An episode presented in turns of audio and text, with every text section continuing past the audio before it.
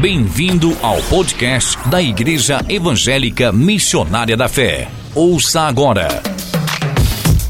Uma mensagem de fé e esperança com o apóstolo Davi Silva.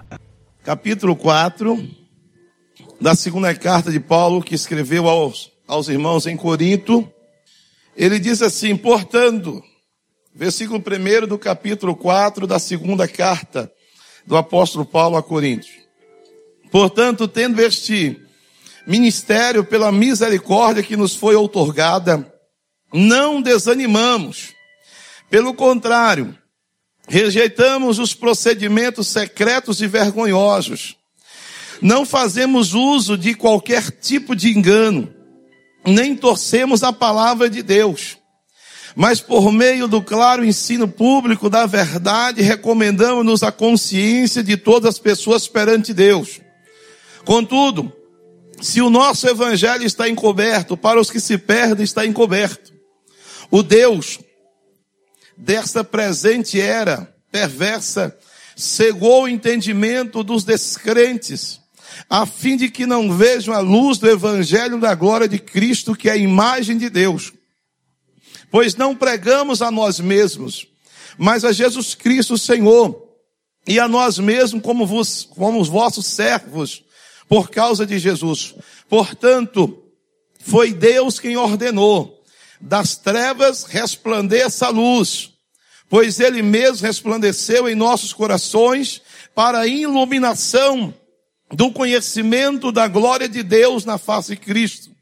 Temos, porém, esse tesouro em vaso de barro, para demonstrar que este poder, que a tudo excede, provém de Deus e não de nós mesmos.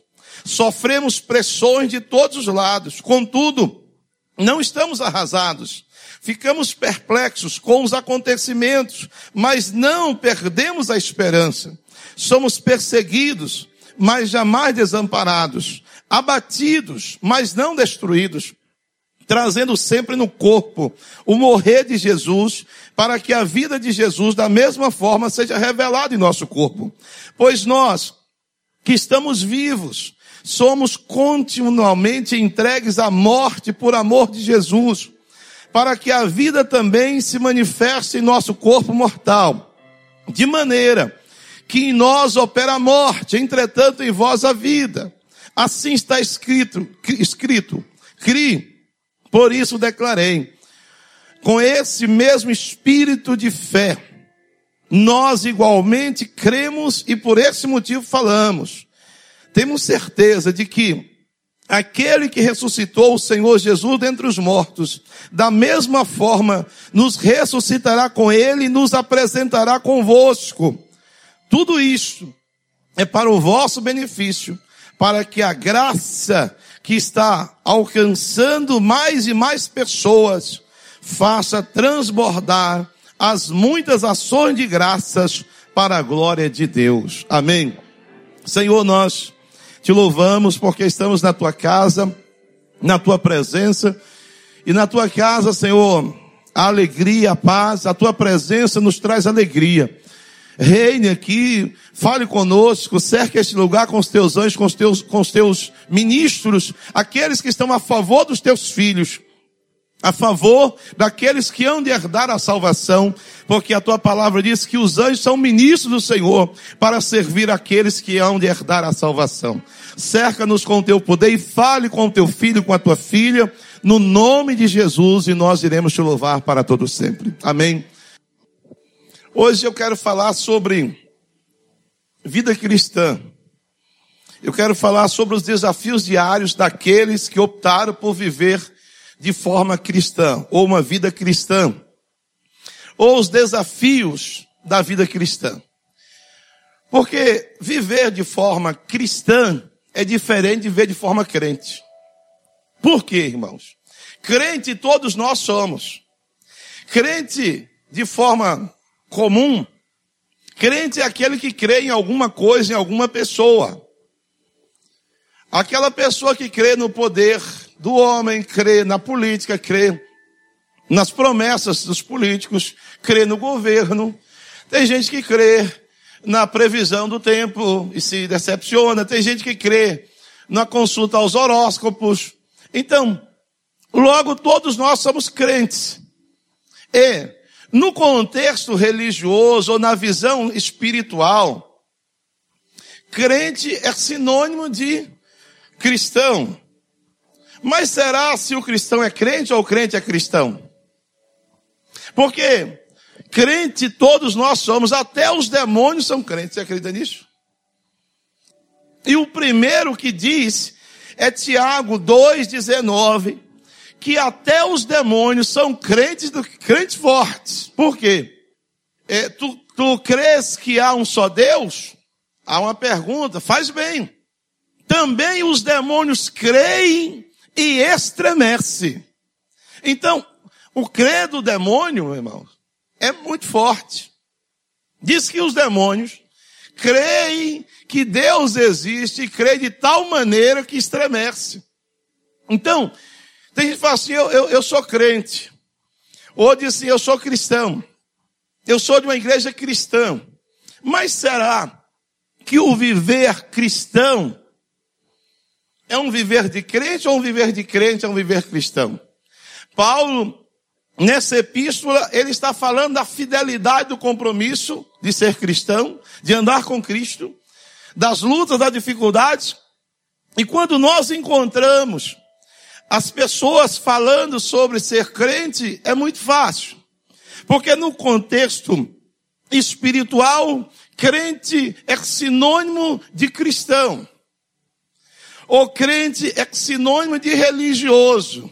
Porém, é muito fácil ser religioso. É muito fácil. Todo mundo tem uma religião.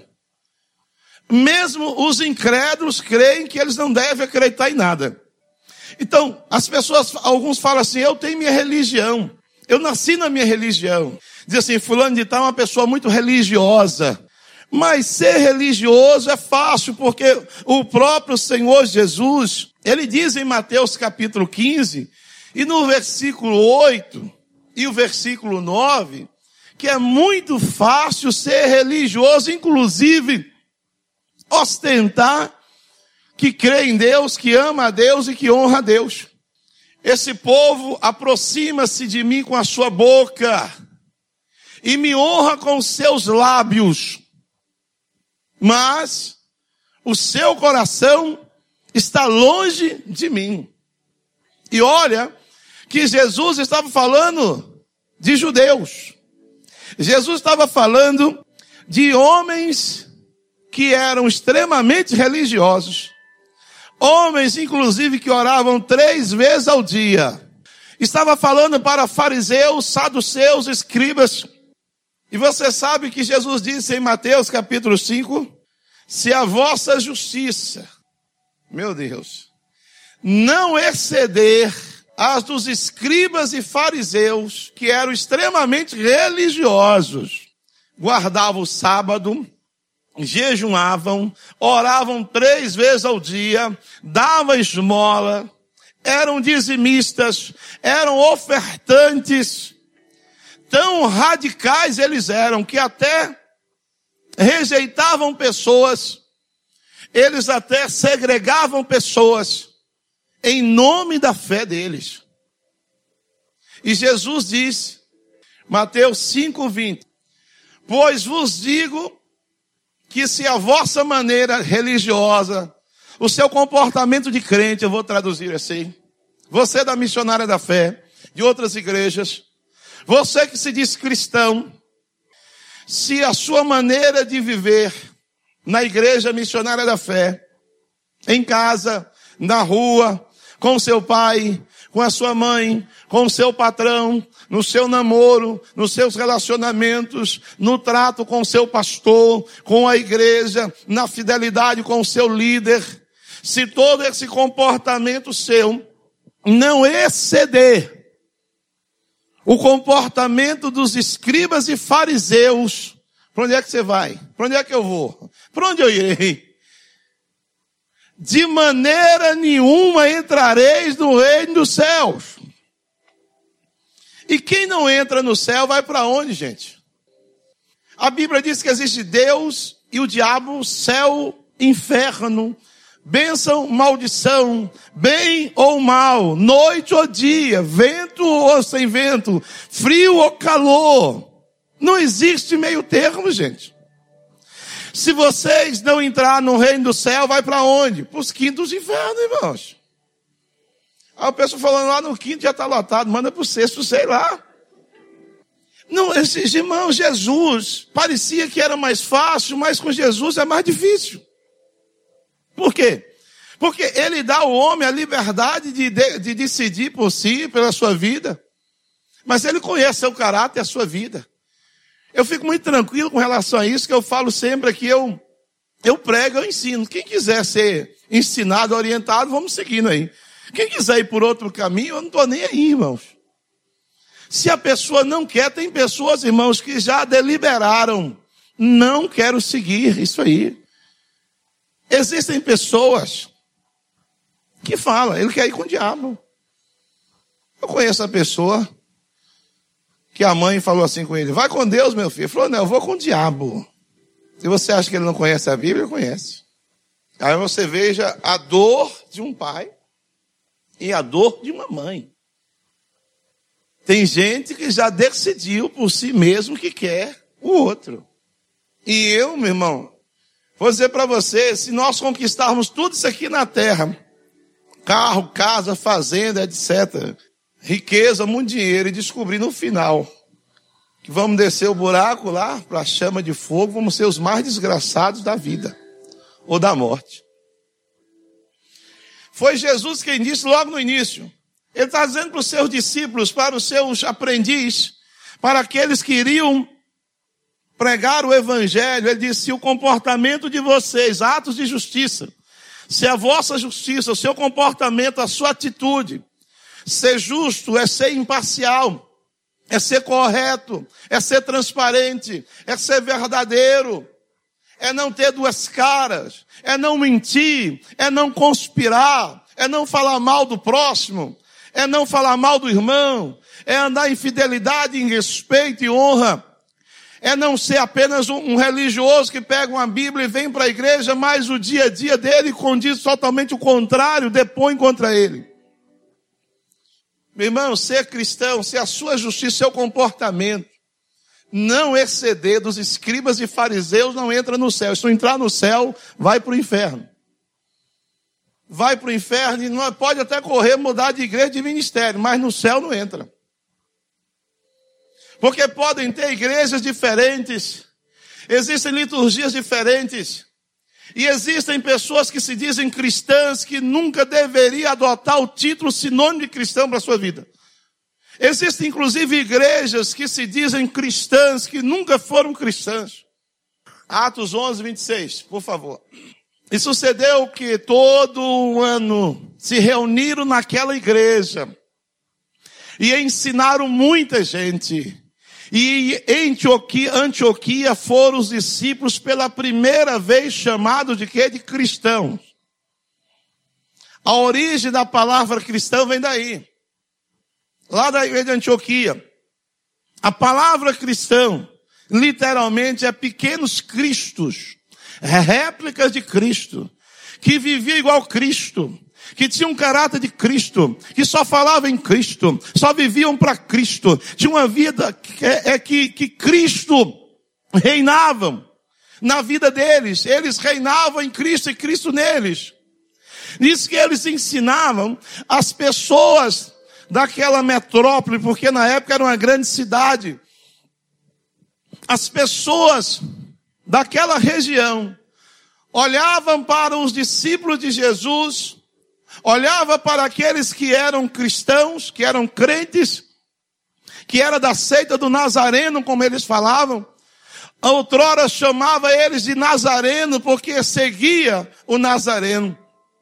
Mas em Antioquia mudaram-se o título, virou sinônimo de pequenos cristos, são cristãos, só fala de Cristo, eles só viviam para Cristo. Era o testemunho, foi o testemunho daquele povo que marcou aquela cidade. Foi o testemunho daqueles discípulos que levou o povo a dizer, são um, um bando de cristãos. E o que é isso? É igual aquele que morreu.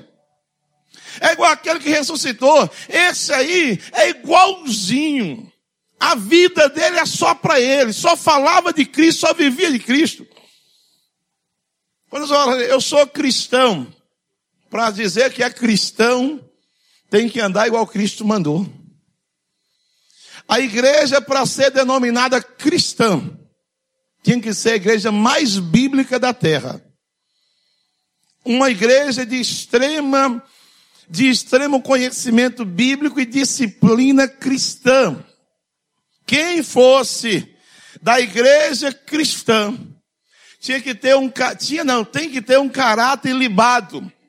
Uma vida isenta de qualquer apontamento em casa, na rua, na escola, em qualquer lugar.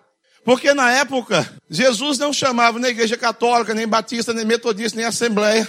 Ele falava minha igreja. Era a igreja do Senhor. Era a igreja de Jesus. Alguns até adotaram a igreja de Jesus, a igreja de Deus. Depois veio, vieram as denominações, até porque precisam ser registradas em Brasília, no caso aqui no Brasil. Tem que ter o seu CNPJ para prestar contas. Mas no passado, a igreja era a minha igreja, era a igreja do Senhor Jesus, e o máximo sobrenome que ela recebia era a igreja que está na tua casa, a igreja em Laodiceia, a igreja de Esmirna, levava o nome da cidade, porque a igreja do Senhor, que são pessoas que se reuniam no nome do Senhor Jesus, que viviam como Cristo, se reuniam em uma casa, se reuniam naquela cidade. A igreja que está em tua casa, a igreja que está em Laodiceia, mas era a igreja do Senhor. E então, recebeu o nome de cristão. Cristão é um pequeno Cristo. Cristão vive igual Cristo. E você sabe, ser cristão é difícil, porque se você não tomar cuidado, às vezes, hoje quando nós olhamos o comportamento de algumas pessoas que se dizem cristãs, você fala, meu Deus, se essa pessoa é cristã, o diabo também é. Existem, irmãos, pessoas que dizem que aceitaram Jesus, que são cristãs, que mentem, que trapaceiam, que compram e não pagam, que não tem palavra, que não tem pontualidade, que conspira, que fala mal de irmãos, que murmura, fala mal de igreja, fala mal de pastor, faz grupinho, que surpreende. Alguns até que se sentem até mais santarrões, se sentem mais santos do que os outros. Irmãos, não existe nada que Deus não revele. Daniel 2, 20. Falou Daniel dizendo: Seja bendito o nome de Deus, de eternidade a eternidade, porque dele são a sabedoria e a força. Ele muda os tempos, as estações, ele remove reis, estabelece reis, ele dá sabedoria aos sábios e conhecimento aos entendidos. Ele revela o profundo e o escondido. Conhece o que está em trevas e com ele mora a luz. Ele está dizendo, não tem nada que foge da presença de Deus. E quem revela é ele. Sabe o que Daniel estava fazendo? Ele foi orar para Deus revelar a ele um sonho, algo secreto. Ele disse: eu vou, pegar, eu vou buscar em quem Deus, porque ele conhece o profundo e o escondido, e ele revela o mais profundo. Ele traz à luz o que está escondido, porque com ele mora a luz, ele é a própria luz. Não existe nada, meu irmão, que Deus não revela, porque ele conhece o profundo e o escondido. Temos que viver de forma cristalina, transparente. Nós precisamos ter um viver cristão, religioso. Às vezes, até os discípulos, eles incorreram em alguns erros. Alguns, inclusive, você lembra que Jesus, quando começou a falar com alguns discípulos, ele chamou a atenção porque alguns dos seus também em um determinado momento, se comportar apenas como religioso. Porque o religioso é diferente do cristão. O crente, eu já disse que até o diabo é crente. Apesar que nós vamos sempre usar essa nomenclatura de crente, eu sou crente, eu sou da igreja tal, fulano é crente. Lucas capítulo 9, versículo 16. E tomando cinco pães e os dois peixes, olhando para o céu, abençoou e partiu e deu aos seus discípulos para porem diante da multidão. E comeram e todos saciaram, levantaram do que lhes sobejou doze alcofas de pedaço. E aconteceu que estando ele só orando, estava com ele os discípulos e perguntaram-lhe dizendo, quem diz a multidão que eu sou? E responderam eles, eh, disseram João Batista, o outro Elias, o outro um dos antigos profetas que ressuscitou. E disse, vós, quem dizeis que eu sou? Esperando e respondendo Pedro, tu és o Cristo de Deus. E admoestando mandou que a ninguém referisse a isso, e dizendo é necessário que o filho do homem padeça muitas coisas, seja rejeitado dos anciãos e dos escribas, seja morto e ressuscite ao terceiro dia. E dizia a todos, se alguém quiser vir após mim, negue a si mesmo, tome a cada dia a sua cruz e siga-me. Porque qualquer que quiser salvar a sua vida, perderá, mas qualquer que perder por amor de mim, perder a sua vida, salvará. Porque o que aproveita o homem ganhar o mundo todo perdendo ou prejudicando-se a si mesmo? Esse texto, um, inclusive lá no capítulo 16 de Mateus, que Lucas está diferente, uh, Jesus fala tudo isso e fala para Pedro, e Pedro que de repente disse assim, quem és tu? Ele diz, tu és o Cristo, Filho de Deus, Todo-Poderoso. Jesus fala, uau, não foi carne e sangue que te revelou, mas foi o meu Pai que revelou. E, e parecia que Pedro ali era o camarada mais santo, era o camarada mais íntimo de Jesus. Parecia que ele era o mais íntimo de Deus. Mas em questão de segundos, Pedro revela que ele não passou naquele momento de um religioso, porque no momento que Jesus começa a falar de renúncia, de dificuldade, ele já grita e diz: Não, longe de ti, você não vai ser crucificado, não. E Jesus diz: Para trás de mim, Satanás, porque isso me serve de escândalo. E Pedro toma um susto, porque a pessoa, irmão, se não tomar cuidado, aquele que só é crente, que só é religioso, se ele não tomar cuidado, o diabo usa a vida dele, a boca dele, para falar coisas que não convêm. Pedro, que naquela hora, ele recebe de Jesus um, uma, uma, uma alegria, recebe um elogio, no mesmo instante, ele começa a dar para trás e fala uma besteira terrível, e Jesus então repreende ele. Quando a, a, a Bíblia diz que aqueles homens estavam ali com Jesus, e depois disso, Jesus, ele começa a falar com os seus discípulos, e Jesus depois manda que eles saiam. Lucas capítulo 22, por favor, e versículo 31. Eu vou fechar o meu raciocínio já. Disse também o Senhor, Simão, Simão, eis que Satanás vos pediu para vos cirandar como trigo. Sabe o que é cirandar? É pegar aquelas pedras de moinho e moer ele todinho, quebrar igual pó é pegar o trigo e duas pedras imensas de moinho e moendo, quebrando, descascando, para ficar o pó.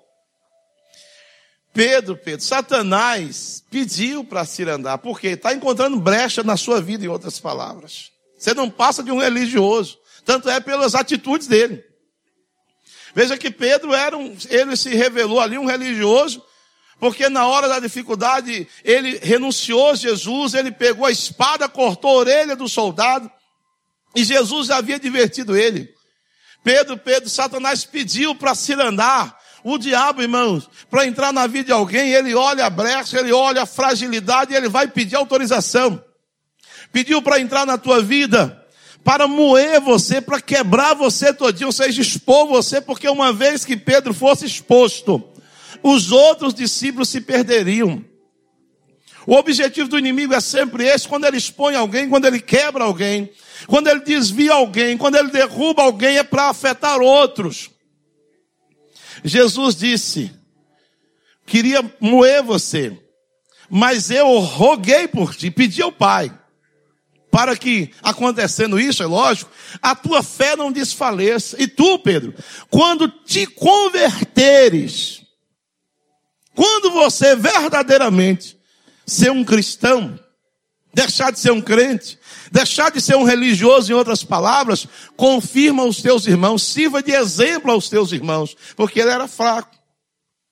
O versículo que eu estava procurando no capítulo 9 é quando Jesus envia também os discípulos para passar por Samaria e eles não quiseram receber. Os discípulos, então ele chega para Jesus e fala assim: Mestre, o senhor não quer que a gente manda descer logo fogo e queime logo todo mundo? Ele falou: pare com isso. Vocês não sabem nem que espírito vocês estão. Vocês são meus discípulos, estão caminhando, mas não aprenderam ainda o que, é, o que significa. Tem pessoas que são assim, irmãos. Tem pessoas que estão na igreja, mas qualquer coisa, se, se depender delas, elas quer logo que Deus dessa fogo, que queima, que mata logo o desgraçado, a pessoa que se levantou contra ela. E na realidade, ser cristão não é isso. Ser cristão é ter equilíbrio. Ser cristão é valorizar o ser humano. Ser cristão é viver por princípio. Ser cristão é viver no princípio da honra, da obediência, da fidelidade, da transparência, da sinceridade. É viver sem cera.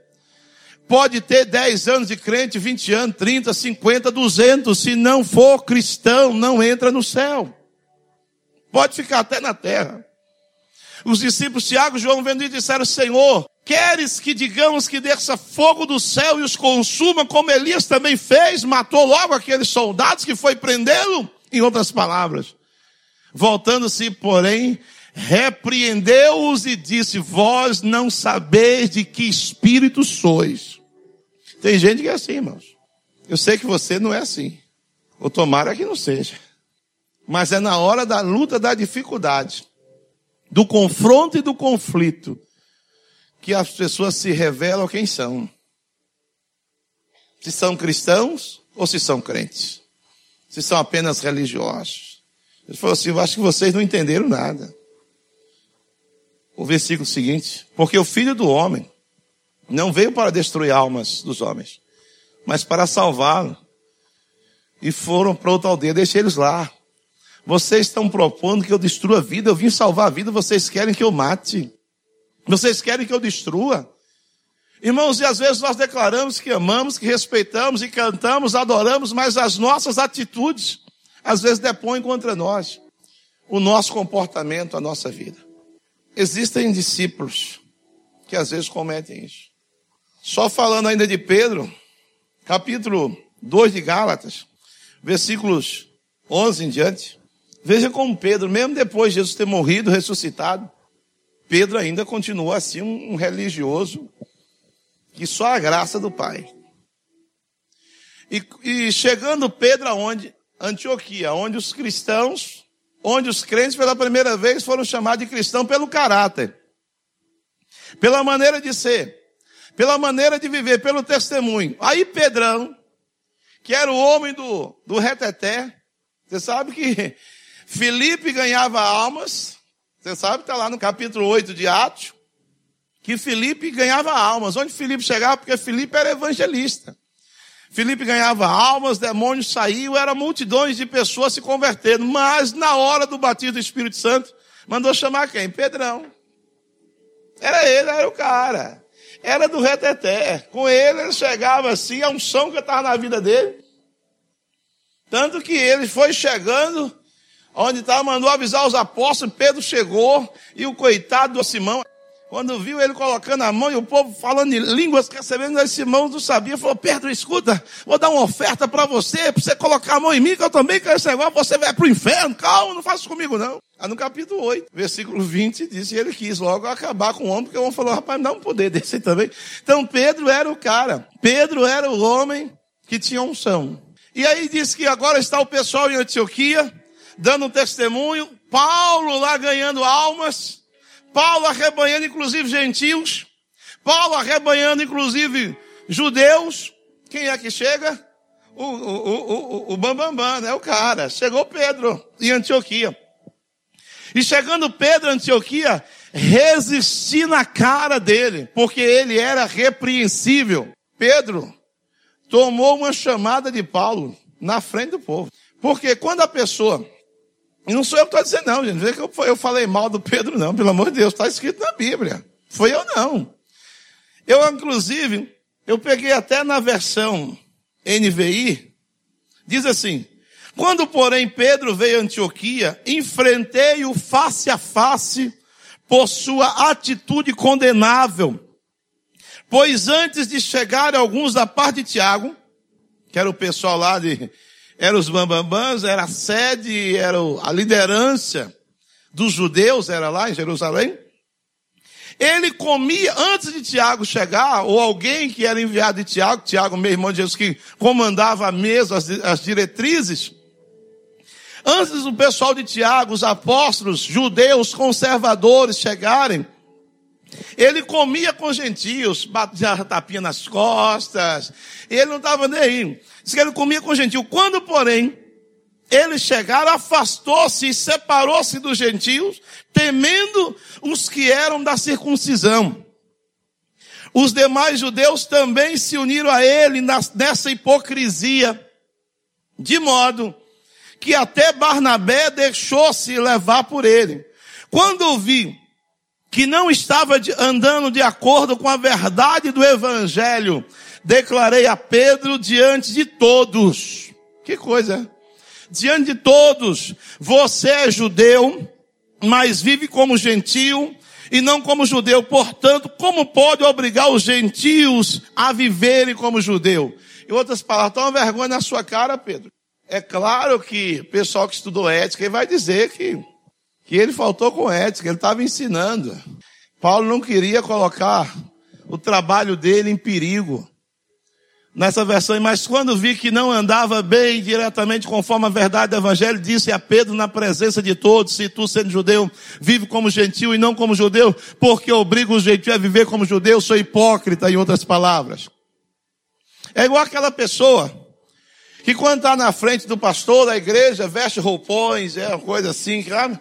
Aquela pessoa que fala manso, devagar, e é cheio de, não é? de, de, de, cuidados, muito pentecostal.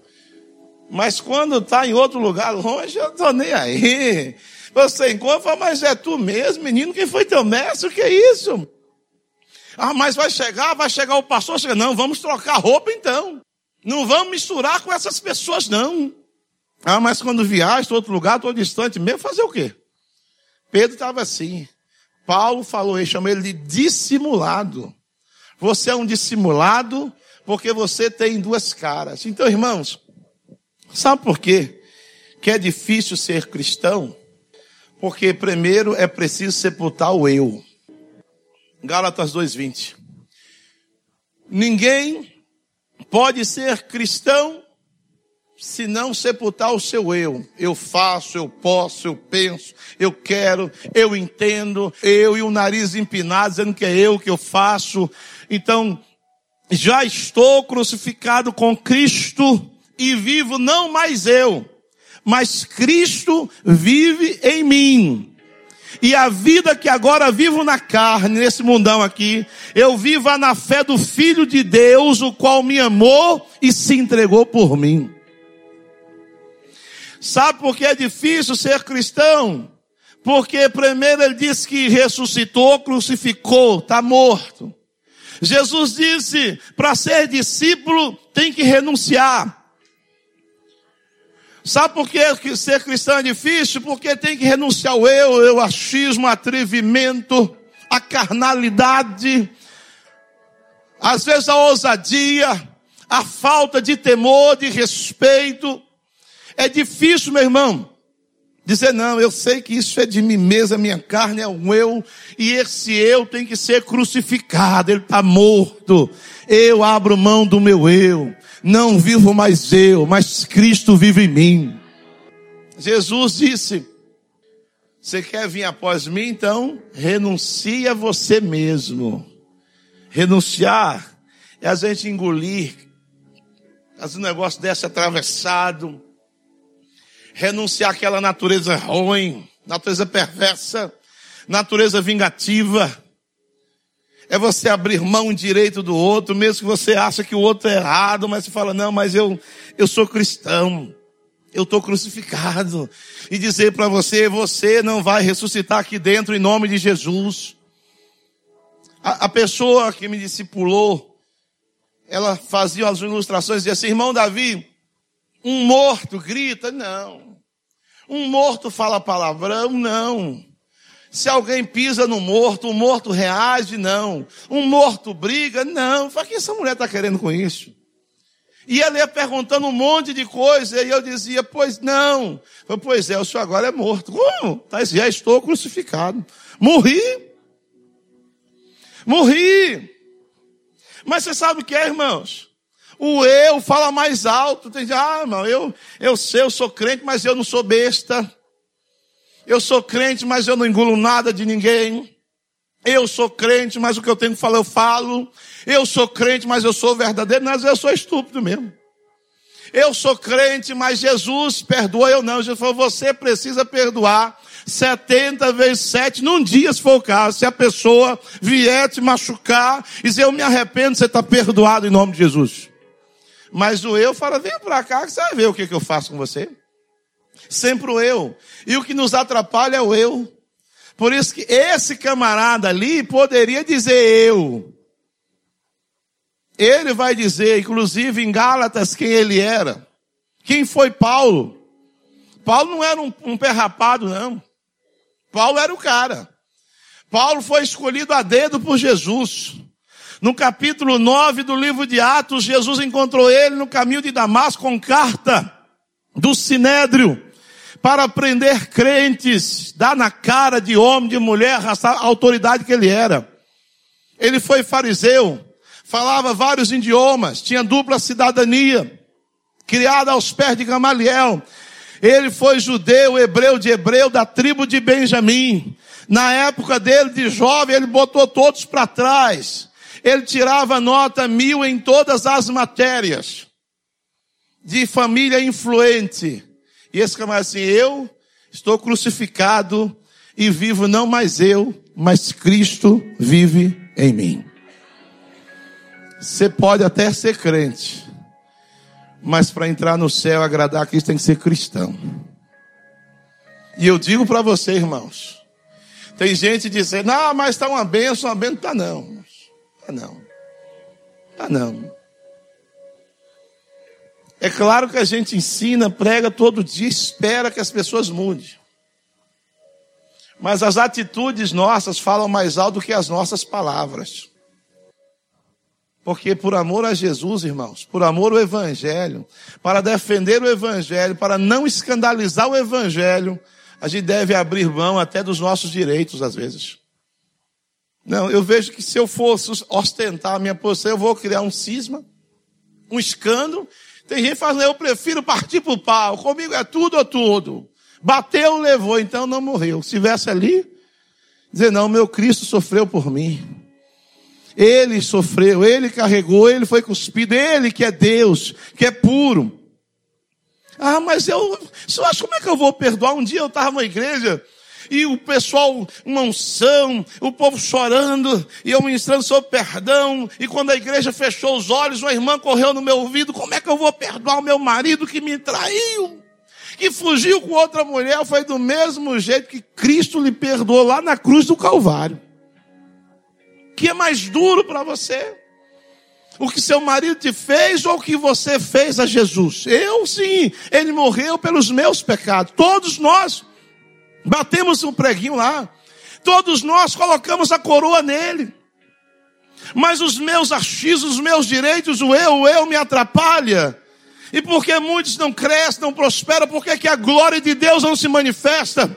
Porque que às vezes não há milagres, não há unção? Sabe por quê? Porque o eu fala mais alto. Por que que às vezes o céu não se abre, eu não tenho uma intimidade maior por conta do eu? Porque aqueles que foram chamados de cristãos, eles abriram mão do eu, eles eram espancados, perseguidos, lançados aos leões, e eles não estavam nem aí. E quando dizia alguma coisa, dizia, importa que meu Cristo apareça e que eu diminua. Aleluia! Sabe por quê? Que ser cristão é difícil? Porque para ser cristão tem que ter prazer nas injúrias. Ah, pastor, aí é duro. Tem crente qualquer coisa, eu vou processar porque me injuriou. Capítulo 12, de segundos aos Coríntios. Eu tô, hoje a estudo eu tenho que dar para você os versículos para não dizer que é coisa minha. Está na Bíblia. Segundo aos Coríntios, capítulo 12, versículos, versículo 10. Por isso sinto prazer nas fraquezas, nas injúrias, nas necessidades, nas perseguições, nas angústias por amor de Cristo. Porque quando estou fraco, aí estão aí que eu estou forte. Sabe, meu irmão, por que, é difícil ser cristão? Quem é que dizer, vai me injuriar e eu vou dizer que oh, glória a Deus? Não, eu vai levar, eu vou processar, eu vou rodar a baiana. Fraquezas, injúrias, necessidade, vou largar tudo. Eu estou com a luta, uma prova. Eu vou largar tudo, cadê Deus? Porque nós estamos com aquele evangelho da, do imediatismo, da conveniência do toma lá da cá, eu entro na igreja hoje, amanhã estou de carro zero. Eu entro na igreja hoje, amanhã vou ser empresário. Eu entro na igreja, eu tenho que conquistar, conquistar e vou conquistar mais. E se alguma coisa der errado, se eu tiver necessidade, o que eu vou fazer na igreja? Essa é a visão do supermercado, do shopping center, que eu vou só para receber, mas de repente eu estou lá, estou sendo injuriado. Estou passando algumas necessidades. Não fomos porque Deus não deixa, mas estou passando algumas provas. De repente estou sendo perseguido, às vezes em casa, às vezes é no trabalho. Não, eu vou largar tudo. Às vezes eu estou passando algumas angústias, algumas lutas. E Paulo disse assim: Eu sinto prazer nessas coisas. Por quê? Não porque era masoquista, não. Ele está dizendo assim, porque eu estou crucificado, eu estou com Cristo, entreguei minha vida para Ele. Se essas coisas acontecerem, é Ele que está permitido para um propósito maior. Então eu não tenho que reclamar de nada. Porque ele está dizendo, eu sou servo. Servo não tem eu. Ele tem Senhor. Se ele tem Senhor, deixa o meu Senhor agir. O cristão não sai por aí brigando, discutindo, tomando decisões por conta própria, arrumando problema com o vizinho por causa de filho. Não. O cristão fala assim: o meu Senhor sofreu mais do que eu. Eu vou orar, vou perdoar, vou abençoar, vou interceder. Sabe qual é o castigo que eu quero para o meu inimigo? Quero ele de joelho ao meu lado adorando Jesus.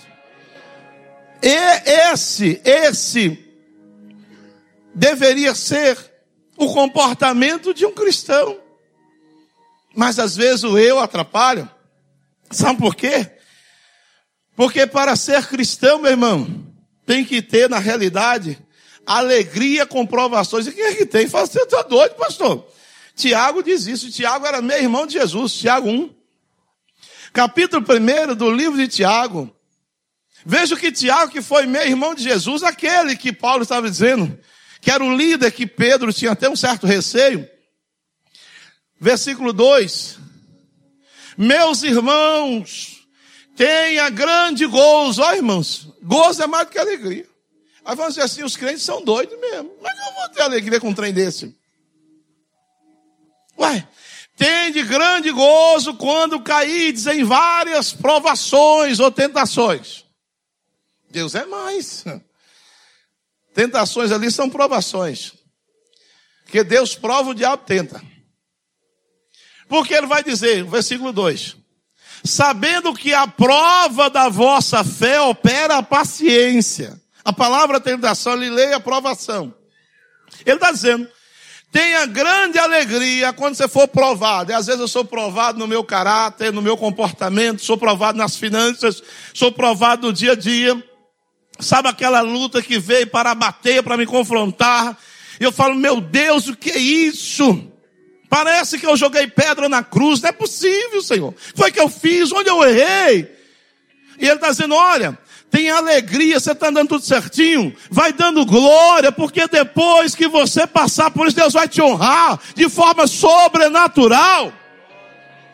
Verso 3: Tenha, porém, paciência, a sua obra perfeita, para que sejais perfeitos e completos, sem falta em coisa alguma.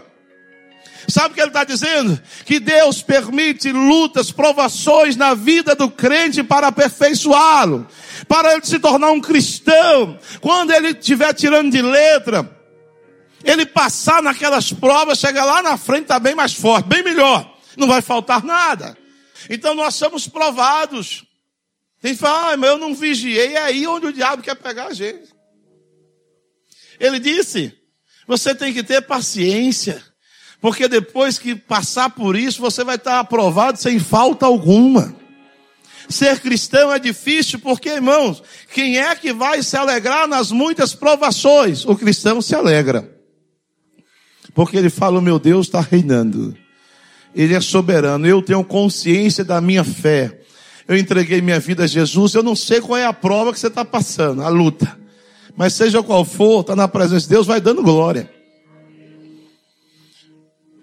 Romanos capítulo 4 diz que diz que Abraão não enfraqueceu quando foi muito provado, por quê? Porque ele foi passando pela prova dando glória a Deus. Eu preciso viver uma vida, irmãos.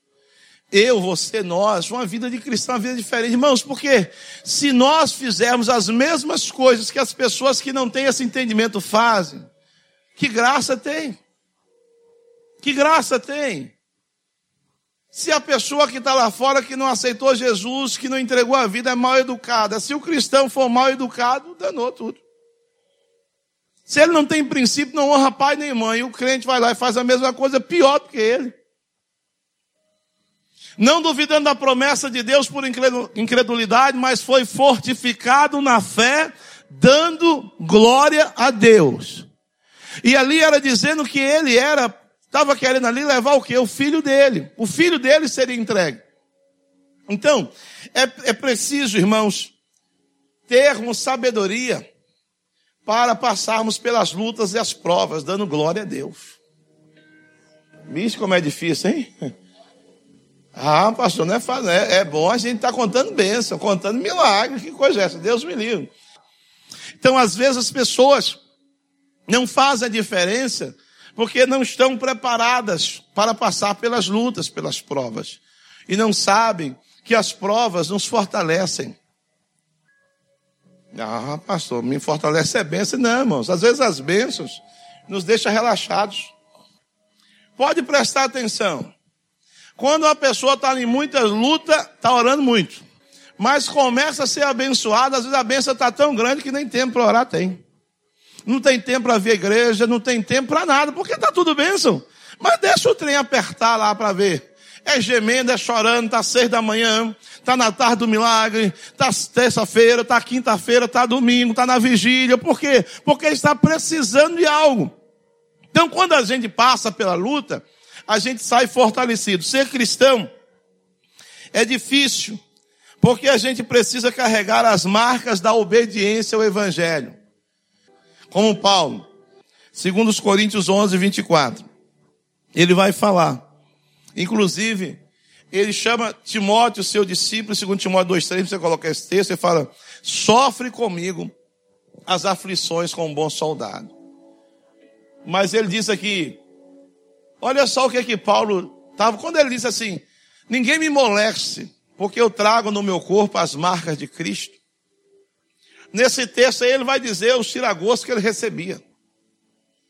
Nisso aí ele vai dizer o que ele passou, um pouco do que ele passou por conta do evangelho. Por isso ele poderia dizer, sede meus imitadores. Mas mesmo assim ele disse, não que eu acho que eu já alcancei, mas eu estou me esforçando. O homem já morrendo.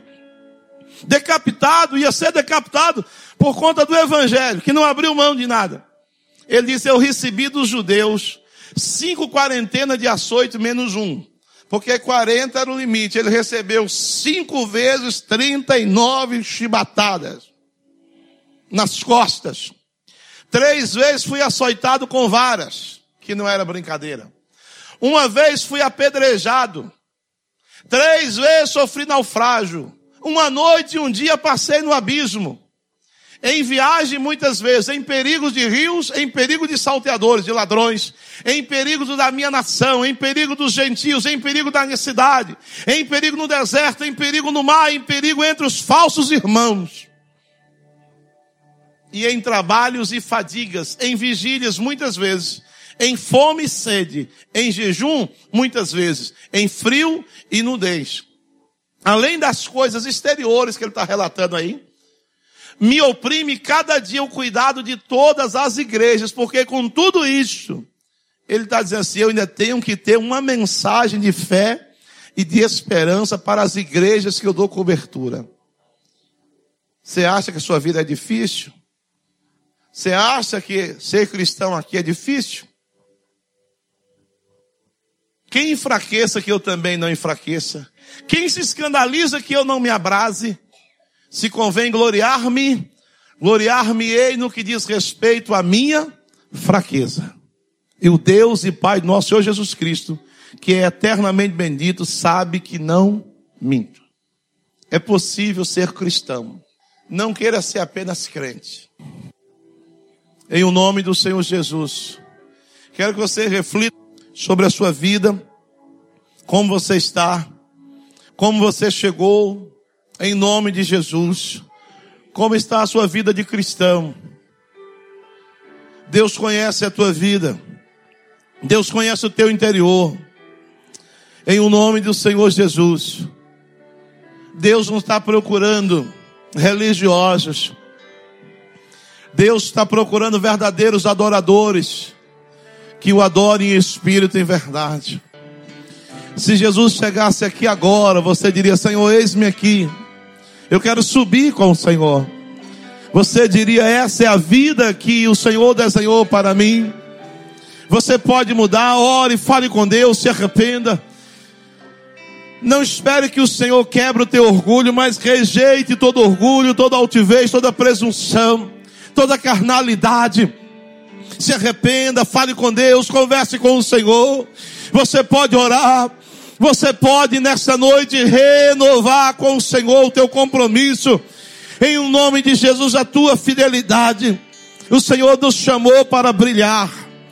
Oh, Senhor, em nome de Jesus, aqui estão os teus filhos, a tua igreja.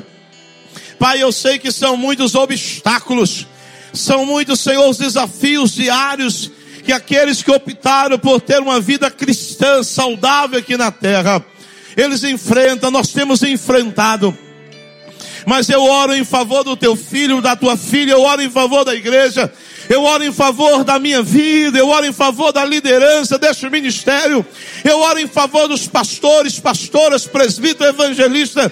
Eu intercedo agora e digo: Deus, em nome de Jesus, nos purifica.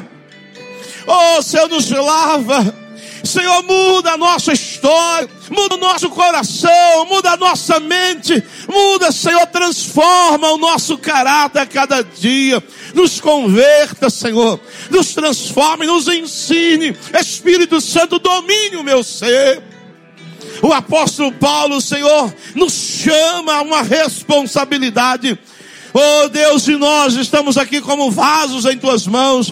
Ele disse: se esta casa terrestre se desfizer, nós temos no céu uma morada. O Senhor há de nos transformar. O Senhor há de transformar o nosso corpo mortal, o nosso corpo corruptível, um corpo incorruptível.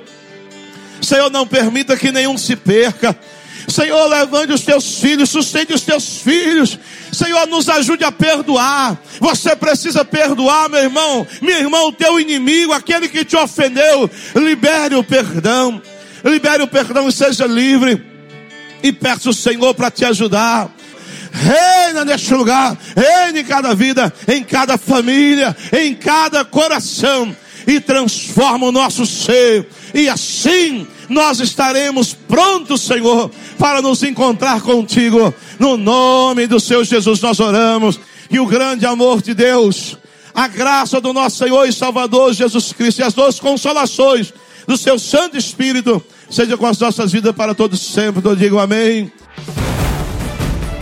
Obrigado por ouvir o podcast da Igreja Evangélica Missionária da Fé. Esperamos que você tenha sido abençoado e inspirado. Se deseja visitar uma de nossas igrejas, você pode encontrar mais informações no site missionariadafé.com.br ou no YouTube, acessando nosso canal youtube.com/tv Missionária da Fé.